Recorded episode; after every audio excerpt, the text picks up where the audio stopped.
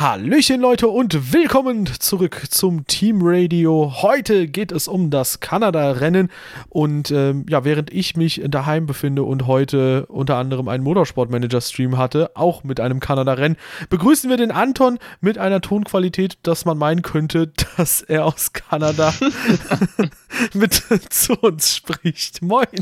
Wollen wir nicht einfach sagen, ich bin in Kanada? Mach, machen wir das doch, dann, dann kommt es authentisch ja, Anton, rüber. Anton ist in Kanada. Hi. Ja, ja, genau. Hi. Ja, wie war das ja, Rennen ich, so? Bist du gut gefahren? Ich begrüße euch auch. Ja, das Rennen. Wie war das Rennen so? Ja, es, äh, es gab schon bessere diese Saison, würde ich sagen. Hm. Also es war jetzt nicht besonders spannend oder turbulent oder so, aber ähm, es, es hatte einige interessante Wendungen und oder auch interessante Entwicklungen, die sich auf die gesamte Saison irgendwie beziehen, glaube ich. Ich glaube, man kann viele Schlüsse ziehen aus dem Rennen heute. Ähm, aber so richtig die Spannung an sich hatte es nicht, meines Erachtens. Ich bezog das eigentlich auf einen äh, Gag, dass ich meinte, ja, wie war das Rennen für dich? Wie im Sinne von, wie bist du denn da vorangekommen? Aber gut, ähm, Jetzt hast du schon einiges vorweggenommen. Aber gut, machen wir dann direkt auch weiter und gehen gar nicht, gehen gar nicht in die Gag-Richtung, äh, sondern äh, sprechen tatsächlich mal über das Rennen. Ähm, ja, Kanada in den letzten Jahren eigentlich ein Garant für ein sehr cooles Rennen, sehr spannendes Rennen. Wir haben hier teilweise sehr tolle Sachen gesehen, sowas wie die Aufholjagd 2011 von Jensen Button vom letzten Platz noch den Rennsieg geholt, ähm, aber auch andere sehr interessante Rennen. 2014 der erste Rennsieg von Nico, äh, von äh, Daniel Ricciardo. Nico Ricciardo von Nico Ricciardo ähm, und die beiden Mercedes, die da riesige Probleme hatten. Auch letztes Jahr hatten wir eine schöne Aufholjagd erlebt von Sebastian Vettel. Ja, und in diesem Jahr, ähm, da hat man eine Variable gehabt, wo ich gedacht hätte, okay, das wird ein bisschen Schwung vorne mit reinbringen. Ähm, hat es im Endeffekt dann eher doch nicht getan. Das waren die Red Bull auf Hypersoft-Reifen oder Hypersoft-Reifen. Ja, ähm, ich habe das ähnlich gedacht wie du und gehofft. Ich habe gedacht, ja, okay, vielleicht kommen die dann früher an die Box und sind dann ein bisschen schneller. Es stellte sich heraus, sie kamen früher an die Box und die neuen Reifen waren gar nicht schneller als die alten Ultrasofts. Äh, Hamilton ist mit Ultrasofts auch ganz früh reingekommen, weil Mercedes mal wieder einen Reifenabrieb, äh, Reifenabrieb hatte, der jenseits von Gut Böse gewesen ist auf den Ultras. Ähm, daher hat sich da dann doch nichts getan, bis auf die Tatsache, dass Ricardo irgendwie einen Overgut hingekriegt hat. Ähm, ja, das war aber auch vorne eigentlich die einzig ernstzunehmende Positionsverschiebung. Ich glaube, Ricardo ist am Start auch an Raikön vorbeigekommen, wenn ich mich nicht irre. Ja, stimmt. Gut, Leute, das war die Besprechung zum Rennen in Kanada.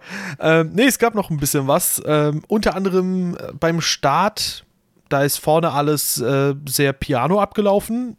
Und äh, ja, alle sind sicher durchgekommen. Ja, auch Max Verstappen liebe Leute, die ihn immer noch sehr, sehr scharf und zahlreich kritisieren. Äh, Kritik ist da ja durchaus immer noch angebracht, aber heute ist er ein super Rennen gefahren. Hinten ist es allerdings nicht so ruhig geblieben. Da hat nämlich äh, Brandon Hartley, der so ein bisschen auf dem Schleudersitz äh, bei Toro Rosso sitzt, äh, sehr viel Pech gehabt. Nämlich hat Lance Stroll in der Kurve, ich glaube, ein bisschen übersteuern gehabt, musste korrigieren ähm, oder Untersteuern gehabt. Wie, wie dem auch sei, er musste halt korrigieren und ähm, ist dann quasi gegen Brandon Hartley geknallt und das war ein sehr, sehr heftiger Crash. Also es sah sehr heftig aus. Zum Glück beide unversehrt zum einen und zum anderen äh, haben sie zum Glück niemand anderen erwischt. Und das war tatsächlich auch so etwas, wo ich aus der Onboard-Perspektive von Stroll auch dachte, okay, wir haben jetzt vielleicht keine Situation, wo quasi Brandon Hartley gegen äh, Brandon Hartleys Nase gegen Lance Strolls ähm, Cockpit geknallt ist, aber das Halo ich meine, das sind ja viele Eventualitäten. Das Halo hat durchaus in der Situation ein paar Sicherheiten mehr geschaffen, ähm, als wenn es beispielsweise nicht da gewesen wäre. Ja, ähm, das denke ich auch. Man muss dazu sagen, Brandon Hartley war jetzt gerade noch im Krankenhaus und hat Untersuchungen äh, machen müssen, weil er mit dem Kopf äh, gegen das Halo-Device und gegen diese Stützen gestoßen ist bei dem seitlichen Aufprall. Also der seitliche Aufprall war doch sehr stark gegen die Wand, weil er wurde ja quasi von Stroll in die Wand gedrückt ähm, und ist seitlich wirklich heftig da eingeschlagen. Aber es gibt inzwischen Entwarnung, wie du gesagt hast. Der ist ausgestiegen, er war jetzt im Krankenhaus und laut, äh, laut Scans geht's äh, Brandon Hartley gut und somit keine Verletzung davon getragen. Alles gut ausgegangen, aber ähm, da muss er irgendwo gegengeschlagen sein. Äh, ich lese jetzt hier auch gerade schon Leute, die sagen, ja, hm, das böse Halo, das hat den ja jetzt verletzen können, der ist mit dem Kopf dagegen, ja, sonst wäre er halt gegen die Kopfstütze gestoßen, die an derselben Stelle ist. Oder gegen gar nichts, das heißt, die Kräfte würden auf seinen Hals gehen, das ist noch viel schlimmer. Also, wie du es gesagt hast, das Halo hat hier eigentlich Sicherheiten gegeben, auch aus eben der Perspektive von Lance Joel, wo man so ein bisschen die Nase von Hartleys Auto Richtung Cockpit gehen sieht. Da habe ich auch kurz gedacht, okay, aber ist nichts passiert, daher ähm, glücklich ausgegangen alles. Ja, war auf jeden Fall gut, dass es äh, nicht zu etwas Schlimmerem gekommen ist. Ähm, danach wurde es nach dem Safety Car Restart und eigentlich auch schon beim Safety Car Restart sehr ruhig, denn äh, sehr viel ist dann zumindest in den vorderen Reihen nicht mehr passiert. Sebastian Vettel ist heute ein wirklich hervorragendes Rennen gefahren, wirklich astreines Rennen, hat, äh, ja, ich würde sagen, so ein bisschen die Leistung aus Bahrain oder so wie er in China gefahren ist, war auch sehr, sehr stark, ähm, hat er nochmal so bestätigt. Und der Mann hinter ihm, der hat meiner Meinung nach auch im Moment eine sehr, sehr starke Saison, abgesehen jetzt mal von äh, Melbourne, wo er einen Totalausfall hatte, äh, nämlich Valtteri Bottas. Und äh, gut, er hatte auch hier und da mal leichte Pace-Schwächen gegenüber äh, Lewis Hamilton in Spanien und in Monaco. Aber alles in allem muss ich sagen, Valtteri Bottas bis jetzt auf einem ähnlich starken Niveau unterwegs wie Lewis Hamilton oder Sebastian Vettel. Ja, ähm, das sehe ich genauso. Hätte der kein Pech gehabt, ab und zu mal ist der auch voll im Titelfight drin. Ähm, und mit ähnlich starken Leistungen, wie du schon gesagt hast. Valtteri Bottas wirklich gute Leistung. Allgemein das ganze Podium heute, allen voran Sebastian Vettel, wirklich gute Rennen gefahren. Und dahinter kommt es dann quasi zu den Hintermännern davon. Danny Ricciardo konnte die Pace von Verstappen nicht ganz mitgehen, aber der Abstand war jetzt nicht groß. Lewis Hamilton war auch das ganze Wochenende nicht auf dem Niveau von Valtteri Bottas, was ein bisschen verwunder, äh, verwunder, nee, wunderlich ist, denn ähm, in Kanada ist Lewis Hamilton für gewöhnlich sehr stark. Und auch wenn er ähm, im Laufe des Rennens äh, Leistungsaussetzer hatte, hätte ihn das nicht auf die Pace von äh, Valtteri Bottas gesetzt, denke ich, denn dafür war auch im Qualifying der Abstand zu groß. Und ja, den größten Abstand hat aber Ferrari mit Platz 1 und ich glaube Platz 6 war Raikkonen heute in einer anderen Welt als Vettel, äh, aber nicht in einer positiven Art und Weise.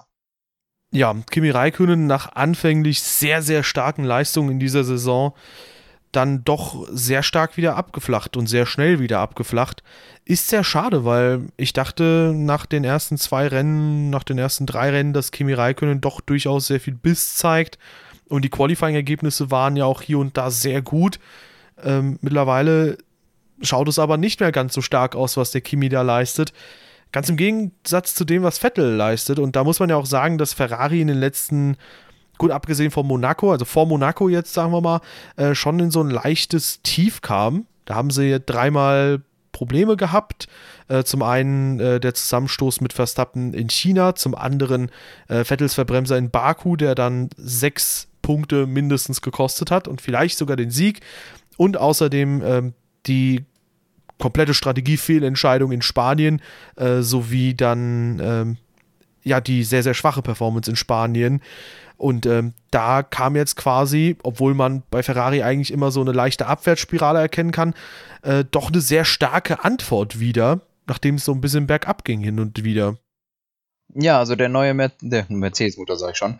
Der neue Ferrari-Motor bietet Power, der ähm, also er hat mehr Leistung, er ist frisch und die Updates scheinen zu funktionieren. Mercedes hat auf das Motoren-Update verzichtet in diesem Rennen, was ich sehr spannend fand, denn eigentlich wollten alle ein Motoren-Update bringen, haben auch alle außer Mercedes. Ähm, das heißt, die sind tatsächlich im siebten Rennen gefahren mit demselben Motor, was auch natürlich ähm, begründet, weshalb die ein bisschen down on Power waren und auch ähm, vielleicht ein bisschen im Schongang gefahren sind und das erklärt auch so das ein oder andere Problemchen natürlich, dass man dann mit dem Motor hat, wenn diese PU schon im, äh, im siebten Rennen ist. Das muss man sich mal vorstellen. Mercedes schafft das wirklich sieben Rennen lang am Stück mit diesem Motor zu fahren. Das ist äh, außerordentlich.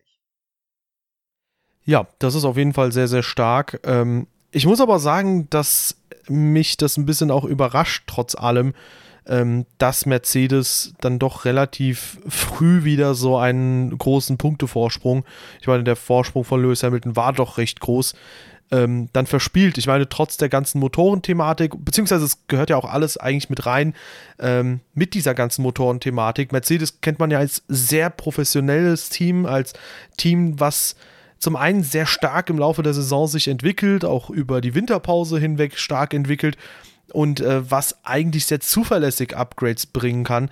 Und jetzt haben wir halt hier und da mal erlebt, dass Mercedes auch geschwächelt hat, dass man zum Beispiel 15 Punkte von einem WM-Anwärter ähm, gegen seinen großen Rivalen verliert das ist auch relativ selten in den letzten Jahren so vorgekommen. Ich glaube, zuletzt hat man so eine schwache Performance letztes Jahr in äh, Monaco und äh, in Russland gehabt.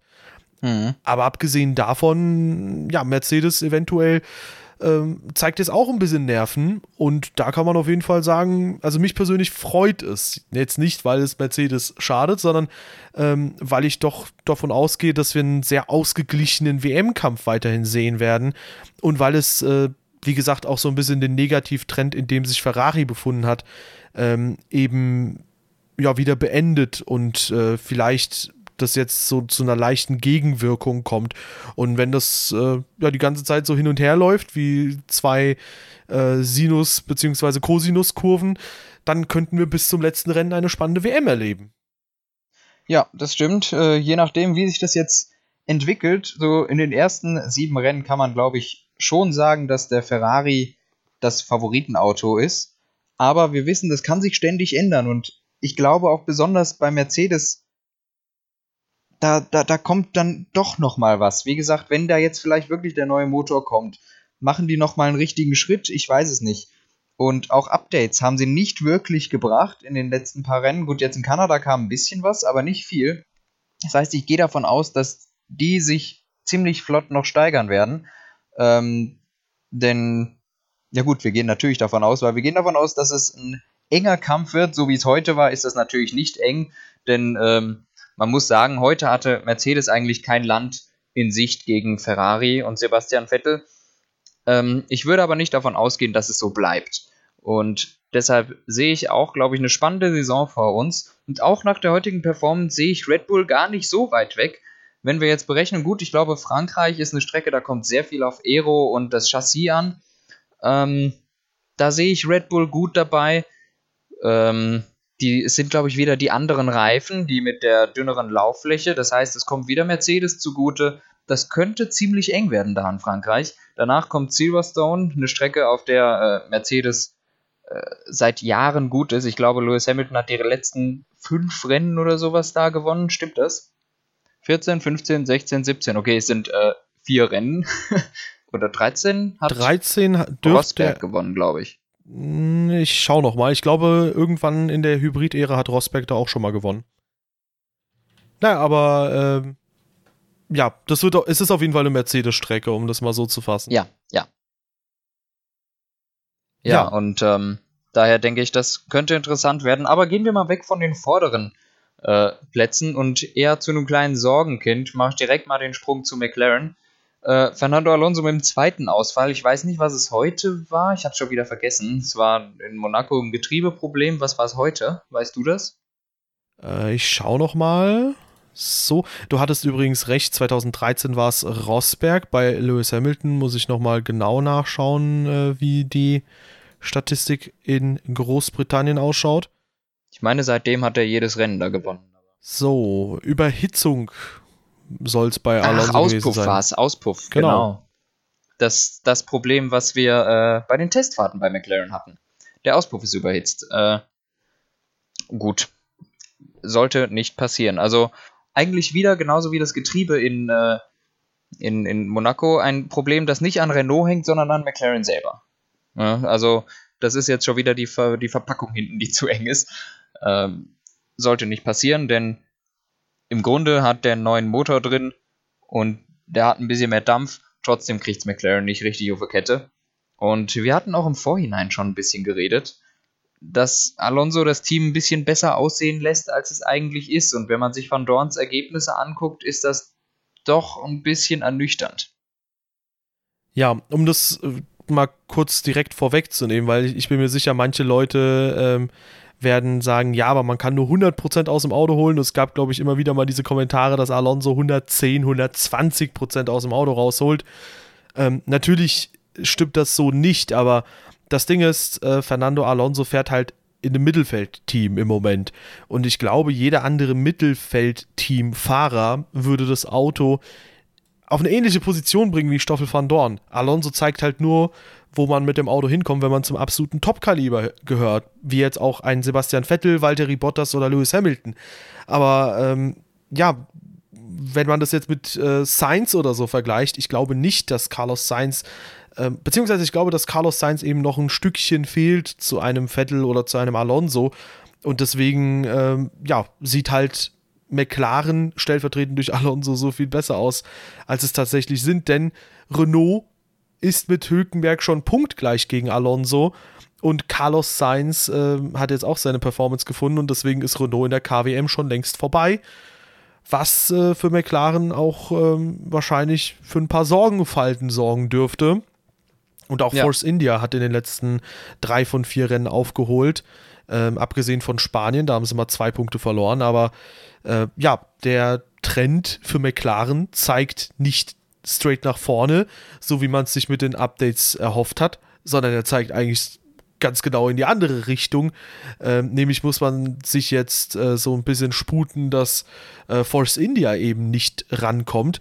Gut, alle anderen Teams sind, glaube ich, zu weit weg und äh, können nicht schnell genug entwickeln, aber äh, man hat, würde ich auch mal sagen, Glück, dass äh, zum Beispiel Haas so oft Probleme hatte, weil ich glaube, die könnten jetzt auch durchaus auf einem ähnlichen Niveau unterwegs sein, was die Punkte, was die Gesamtpunkte angeht. Ja, das kann natürlich sein. Gut, wenn man Probleme mit reinberechnet, muss da auch die von Monaco und heute mit einberechnen. Probleme sind Probleme, die haben die Teams nun mal. Ähm, aber es ist trotzdem, äh, darf das eigentlich so nicht passieren, wie es bei McLaren ist. Ich sehe es noch nicht ganz so schwarz wie du. Dieses Rennen schon, da kann man gar nichts schön reden. Das Auto war eigentlich nicht reif für Punkte und ich glaube, Alonso war 10. oder 11., als er ausgeschieden ist. Also äh, wenn dann im marginalen Punktebereich. Ich gehe davon aus, dass die in Frankreich wieder weiter vorne sein werden, aber nicht da, wo sie sich äh, erhoffen zu sein. Denn man muss auch sagen, Red Bull hat den gleichen Motor wie Renault und McLaren und Red Bull hat beide Renaults überrundet. Ähm, das zeigt zum einen, dass Red Bull ein sehr gutes Chassis hat, aber auch zum anderen, was für eine Riesenkluft zwischen den Top-Teams und dem Mittelfeldteam ist, selbst wenn die dieselben Motoren haben. Und äh, McLaren hinkt da einfach noch ein bisschen mehr hinterher. Und das darf eigentlich nicht sein. Und ich bin gespannt, wie sich das entwickelt. Und ich gehe, wie, wie gesagt, ich gehe davon aus, dass sich, äh, dass Kanada eher ein Low Point ist. Aber es sieht nicht so aus, als würden die auch nur irgendwo in die Nähe der Top-Teams kommen oder überhaupt in die Nähe äh, um Platz 4 fighten zu können, denn Renault sieht konstanter aus. Ich halte es für möglich, dass der McLaren auf der einen oder anderen Strecke stärker ist, aber Renault ist einfach konstanter immer auf, des, auf diesen Positionen. Da ist McLaren eben nicht. Ja, da braucht man sich nur die Punkteverteilung anzuschauen. Ähm, also ich glaube, Renault ist da schon äh, tatsächlich ein etwas stärkeres Brett ähm, und eine äh, bietet eine bessere Grundlage. Aber du hast es schon gesagt, Red Bull hat beide Fahrzeuge überrundet. Insofern zeigt es, dass ähm, man halt dementsprechend mehr als eine Sekunde pro Runde, auch im Renntrim, ähm, noch zusätzlich rausholen kann zu dem, was Renault und McLaren abliefern. Und ähm, da muss man schon sagen, dass insbesondere nach den ganzen äh, Parolen von McLaren, man habe ein sehr gutes Chassis. Da muss man auch sagen, okay, ein gutes Chassis 2017 bedeutet nicht unbedingt ein gutes 2018, aber trotzdem, es hieß ja immer wieder, man habe ein gutes Chassis und ähm, die, diese ganzen, äh, diese ganzen Vorstellungen, die wir jetzt 2018 von den jeweiligen Fahrzeugen hatten, äh, die zeigen auch meiner Meinung nach so ein bisschen, okay, McLaren ist nicht unbedingt da, wo man äh, ein Top-Team verorten könnte, sondern ist wahrscheinlich eher da, wo sie 2013 oder 2014 quasi mit Mercedes aufgehört haben und setzen da jetzt wieder so ein bisschen an. Und bereits da gab es ja schon wieder so einen sehr starken ne negativen Trend. Und ähm, ich sehe McLaren wahrscheinlich, also gut, es ist jetzt eine gewagte Prognose, weil man weiß nicht, wie es im nächsten Jahr ausschauen wird. Aber ich sehe McLaren jetzt ehrlich gesagt, oder ich sehe kein Indiz dafür, warum McLaren im nächsten Jahr um den Titel mitfahren sollte. Nee, eigentlich nicht. Äh, wie du schon gesagt hast, man weiß es nicht, aber es, ich, ich halte es eigentlich für unmöglich. Ähm, was sich allerdings mir mehr und mehr zeigt, was ich das Gefühl habe, ist, dass äh, das diesjährige Chassis schlichtweg ein, Schritt, ein Schritt zurück ist vom letztjährigen. Ähm, wenn man die Zeiten vergleicht und die Reifen nimmt und die Topspeeds sich anguckt, äh, und dann sieht man, dass der McLaren in den Kurven schlichtweg langsamer ist als letztes Jahr. Und das ist eigentlich ein sehr schlechtes Zeichen, denn sie haben deutlich mehr Power, die haben auf den Geraden 10 km/h, teilweise 15 km/h mehr als letztes Jahr, aber sind in den Kurven langsamer. Und das spricht dafür, dass das Chassis, also sowohl die Aero als auch die Aufhängungsdynamik oder sowas, scheint ein Schritt zurück gewesen zu sein. Das ist im Grunde etwas, das man gerne verhindert. Ja, hast du gut formuliert am Ende tatsächlich. Ja, aber ähm, gehen wir mal allgemein zu den Top-Teams. Also ich finde den Unterschied doch schon sehr erschreckend und das zeigt auch so ein bisschen, warum eine Budgetgrenze äh, doch durchaus angebracht wäre, weil die drei Top-Teams sind da vorne, fighten gegeneinander ähm, und alles dahinter ist überrundet. Und auf so einer Strecke, auf so einer kurzen Strecke wie in Kanada, fehlt pro Runde über eine Sekunde äh, bei den anderen Teams im Renntrim. Aber also zum einen ist es eine sehr, sehr schockierende Sache, finde ich. Äh, zum anderen kann man aber da wenigstens festhalten, Renault sehr stark auf 7 und 8. Gut, haben wir auch schon sehr oft drüber gequatscht. Und bei Force India, da gab es einen, äh, nämlich Sergio Perez, der war ein bisschen unerfreut über einen der Renault, aber insgesamt hat Force India dann doch eine ganz gute Performance abgeliefert. Gut, wenn man halt ähm, mit einberechnet, dass Sergio Perez Rennen so ein bisschen negativ beeinträchtigt wurde und Ocon hat auf Platz 9 trotzdem Punkte für das Team geholt. Ja, ja, Ocon muss man glaube ich auch immer mal wieder lobend erwähnen, der war schon im letzten Rennen sehr gut. Ähm, der liefert eigentlich sehr gute Ergebnisse und überzeugt mich eigentlich schon davon, dass der eigentlich auch in ein besseres Team gehört, nur wir haben einfach eine Flut an zu guten Fahrern. Ähm, es gibt im Moment eigentlich keinen Grund, Valtteri Bottas abzuschreiben.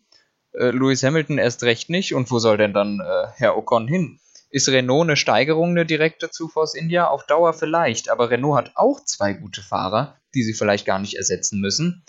Ähm, bei Ferrari sehe ich Ocon nicht unterkommen, bei Red Bull sowieso nicht. Ja. Ja, gut, da muss man aber Will auch. Will er zu McLaren? Haha. ja, das wäre auf jeden Fall ein Schritt äh, in die zur falsche Seite Richtung. vielleicht. Ja, die, zur Seite oder halt in die falsche Richtung vielleicht sogar. Ähm, nee, aber da auf jeden Fall auch mal ganz schön zu sehen, dass Force India sich da gut gefangen hat. Am Anfang sah das Auto von Ocon ja sehr unruhig aus. Äh, später hat sich das alles wieder so ein bisschen normalisiert und Ocon ist nochmal rangekommen an die beiden Renault. Ähm, aber ja, du hast gerade von sehr guten Fahrern gesprochen und ähm, heute mal wieder sehr gut performt hat auch Charles Leclerc. Der hat nämlich mal wieder einen Punkt geholt. Ja, Leclerc ähm, ist eigentlich in letzter Zeit ein richtiger Punktegarant geworden. Und der liefert absolut. Das erste Rennen war okay und ab dann muss man sagen, ist der, ist, ist der Junge ein bisschen ausgerastet. Also das, er, er erfüllt die Erwartungen, die man an ihn hat. Gut, ich glaube, Bahrain und vielleicht sogar China waren auch noch ein bisschen schwierig. Aber ja, aber so die letzten Rennen finde ich sehr überzeugend, wirklich. Ja, in den letzten drei von vier Rennen hat er gepunktet. Ähm, davon natürlich das absolute Highlight in äh, Baku war es, glaube ich, wo er richtig ja. stark gepunktet hat. Ähm, ja, auf jeden Fall ähm, sehr gute Bewerbungsmappe, die er sich langsam aber sicher zusammenstellt, damit er auch mal bei Ferrari anklopft, das Team, das ihn ja jahrelang schon unterstützt hat. Und er beweist damit auch, ähm, dass man als Formel 2 Champion dann doch sehr erfolgreich auch in der Formel 1 sein kann, zumindest im Rahmen der Möglichkeiten. Ja, also, ich finde es sehr interessant und äh, ich finde, er macht seine Sache gut. Immer wieder äh, positiv. Ja, ebenfalls äh, ganz positiv. Gut, da hat man den Vergleich zum Teamkollegen leider nicht. Ähm, Pierre Gasly, auch da, ich glaube, relativ weit hinten gestartet, gut nach vorne gekommen, den elften Platz geholt, damit ganz knapp an den Punkterängen vorbei, aber ich glaube, ähm, dass man bei Toro Rosso heute andere Sorgen hatte. Bei Haas hatte man gestern dicke Sorgen, da konnte nämlich Grosjean, der andere Franzose im Feld, ähm, da konnte Grosjean nicht wirklich, oder einer der drei, wow, wir haben drei Franzosen im Fahrerfeld, cool. Ähm, muss man sich mal durch den Kopf gehen lassen. Es gab eine Zeit, da hatten wir keinen einzigen französischen Fahrer im Feld. Ähm, ja, auf jeden Fall äh, Romain Grosjean gestern das Auto abgeraucht, als er aus der Box gefahren ist. Heute ähm, sehr starkes Rennen gefahren und von sehr weit hinten noch den Teamkollegen besiegt.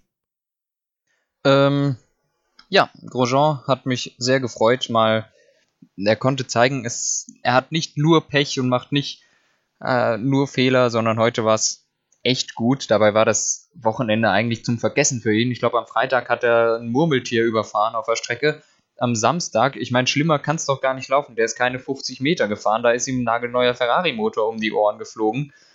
Und heute einfach ein richtig gutes Rennen. Von hinten gestartet, ähm, ich glaube, Elfter geworden oder Zwölfter. Zwölfter. Ähm, kann, kann man sich nicht beschweren, finde ich, ist ein richtig gutes Rennen gefahren. Ja, Zwölfter ist er geworden. Äh, was mich ein bisschen irritiert hat, ist, dass Magnussen von 11 auf 13 zurückgefallen ist. Aber vielleicht war da auch ein bisschen was technisch defekt. Insgesamt aber ja, sehr seltsam bei solchen Konstellationen. Und 14. nur 18.000 hinter Magnussen ist Sergio Perez. Ähm, alle anderen Fahrer wurden schon zweimal überrundet, nämlich Markus Eriksson, der nach einem kurzen Hoch mal wieder so ein bisschen abgesagt ist. Stoffel van Dorn, bei dem wir auch äh, drüber gesprochen haben, der letzte Saison vor allem zur Mitte und zum Ende der Saison hin einige Glanzpunkte hatte und in dieser Saison fast vollkommen verblasst ist, was mir so gewisse Sorgen bereitet und wo ich mich frage, okay, ist da was im Hintergrund, was schief läuft? Weiß McLaren, was das Problem ist, oder müssen die auch noch erst auf Ursachenforschung gehen? Ähm, in, inwiefern jetzt? Ja, also vielleicht ist es irgendetwas, was äh, am Auto vielleicht nicht ganz zu Stoffel van Dorns Fahrstil passt wo McLaren genau Bescheid weiß. Vielleicht ist es aber auch irgendwas, wo Stoffel van Dorn einfach nicht performen kann. Also ja. ist es die allgemeine Pace oder ist es vielleicht irgendwas Fahrzeugspezifisches? Das ist halt so mein Gedanke. Das, ich, ich verstehe den Gedanken, ich kann aber leider keine Antwort geben. Äh, der ein, das Einzige, was wir wissen, ist, dass Fernando Alonso ihn die letzten zwölf Rennen im Qualifying geschlagen hat. Und das sollte eigentlich nie passieren, dass du so eine richtige Niederlagenserie hast. Und das geht ja auch noch ins letzte Jahr rüber. Also, was da das Problem ist, ich weiß es nicht. Und äh, ich, ich, ich bin ja zugegebenermaßen äh, ein na, quasi ein Alonso-Fan, aber ich wünsche mir wirklich, dass Van Dorn, dass da mal der Knoten platzt und dass der sich im Qualifying vor Alonso stellen kann. Denn das würde ihm erstens sehr viel Boost geben, zweitens würde vielleicht das Team auch mehr Vertrauen in ihn haben, weil wenn das so weitergeht, bin ich mir nicht sicher, ob äh, McLaren ihn für nächstes Jahr behält, beziehungsweise ich glaube, die behalten ihn nur, äh, wenn Fernando Alonso aufhört. Denn ansonsten kann ich mir gut vorstellen, dass er durch Lando Norris ersetzt wird. Ja, das ist äh, durchaus eine Gefahr. Äh, ich muss aber ehrlich sagen, ich finde gar nicht, ich fände es gar nicht so schlimm, wenn äh, Stoffel van Dorn in jedem Rennen quasi oder in jedem Qualifying Alonso unterliegen würde. Ich fände es auch nicht schlimm, wenn er in jedem Rennen hinter Alonso ins Ziel kommen würde. Ähm, man muss sich mal vorstellen, aber ich fände es einfach nur gut, wenn er auf einem ähnlichen Niveau wie Alonso fahren würde. Das würde mir persönlich reichen. Er muss Alonso nicht besiegen, meiner Meinung nach, weil Alonso halt schon eine sehr, sehr krasse Messlatte ist. Mir würde es halt genügen, wenn er unmittelbar hinter Alonso ins Ziel gekommen wäre. Denn wenn das geschehen wäre, dann hätte er zumindest in Melbourne ähm, schon acht Punkte geholt. Und so viel hat er im Laufe dieser gesamten Saison geholt. Ähm, und wenn man es weiterführt, in Bahrain, China und Baku ja. hätte er vier Punkte geholt. Da in Baku hatte Alonso sogar einen komplett beschädigten Unterboden. Und in Spanien hätte er zwei Punkte geholt. Also er wäre sehr viel näher dran an Alonso, als man es äh, ja, als man es jetzt quasi wahrnimmt. Er hätte wahrscheinlich 22 Punkte geholt, wenn ich mich jetzt nicht verrechnet habe. Hat er aber nicht. Ja. ähm, das, das ist so und ähm, deshalb, wie gesagt, eine Leistungssteigerung muss kommen ähm, und ich hoffe auf eine baldige. Andere Sache noch kurz zu Pierre Gasly. Du hattest gesagt, der sei äh, von weit hinten gestartet. Ja, richtig, weil der nämlich einen Motor gewechselt hat. Äh, der neue Honda-Motor hat nämlich Probleme gemacht im freien Training. Und ähm, dann ist man fürs Qualifying, weil man eben keinen neuen Motor so direkt hatte, nur fürs Qualifying auf den alten Motor wieder gegangen und hat jetzt fürs Rennen dann einen komplett neuen Honda-Motor eingebaut, weil das Risiko auf dem alten neuen Motor, der die quasi die Trainings gefahren ist, ähm, zu groß gewesen ist. Also die hatten irgendeinen Schaden an der MGUH und das wurde daher gewechselt, deshalb startete der von so weit hin. Ja. Okay, gut, gut, auch da ein wenig Aufklärung zu haben. Ähm, ja, die restlichen Punkteränge, äh, die restlichen Ränge hatten wir schon, gut abgesehen von Sergei Sirotkin, 17. geworden. Ähm, da muss man auch dazu sagen, auch weil das äh, noch zum Crash dazugehört, ich selbst habe auf Facebook schon bei mir ein, zwei Kommentare dann gelesen, wo es hieß, Stroll, also ich habe so ein paar Sachen zusammengefasst vom Rennen, habe dann gelesen, dass ähm, und habe dann gelesen, dass ähm, Stroll nicht in die Formel 1 gehöre, so quasi paraphrasiert, äh, wo ich mir aber dann aber auch denke, wir haben Robert Kubicas äh, fachmännische Aussagen, das Auto lässt sich echt nicht gut fahren. Und ich kann mir echt vorstellen, dass auch in so einem Fall Lance Stroll wahrscheinlich sogar unschuldig sein könnte, weil man braucht sich mal da den 2014er Ferrari anzuschauen. Ähm, ich empfehle jedem mal bei YouTube zu suchen F1, also F1 2014, Abu Dhabi äh, Ferrari. Da wird man äh, wahlweise lachen oder weinen, äh, weil dieses Fahrzeug teilweise aus dem Nichts übersteuern bekommt, aus dem Nichts ähm, einfach mal quer steht. Und ähm, ich kann mir doch schon vorstellen, dass der Williams eine ähnlich schreckliche Karre ja. zu fahren ist. Und da kann sowas eben passieren. Und das, äh, gut, dass Sergei Sirotkin so knapp hinter Van Dorn ist, ist dann leider ein Armutszeugnis für McLaren beziehungsweise Van Dorn in dem Fall. Leider, leider.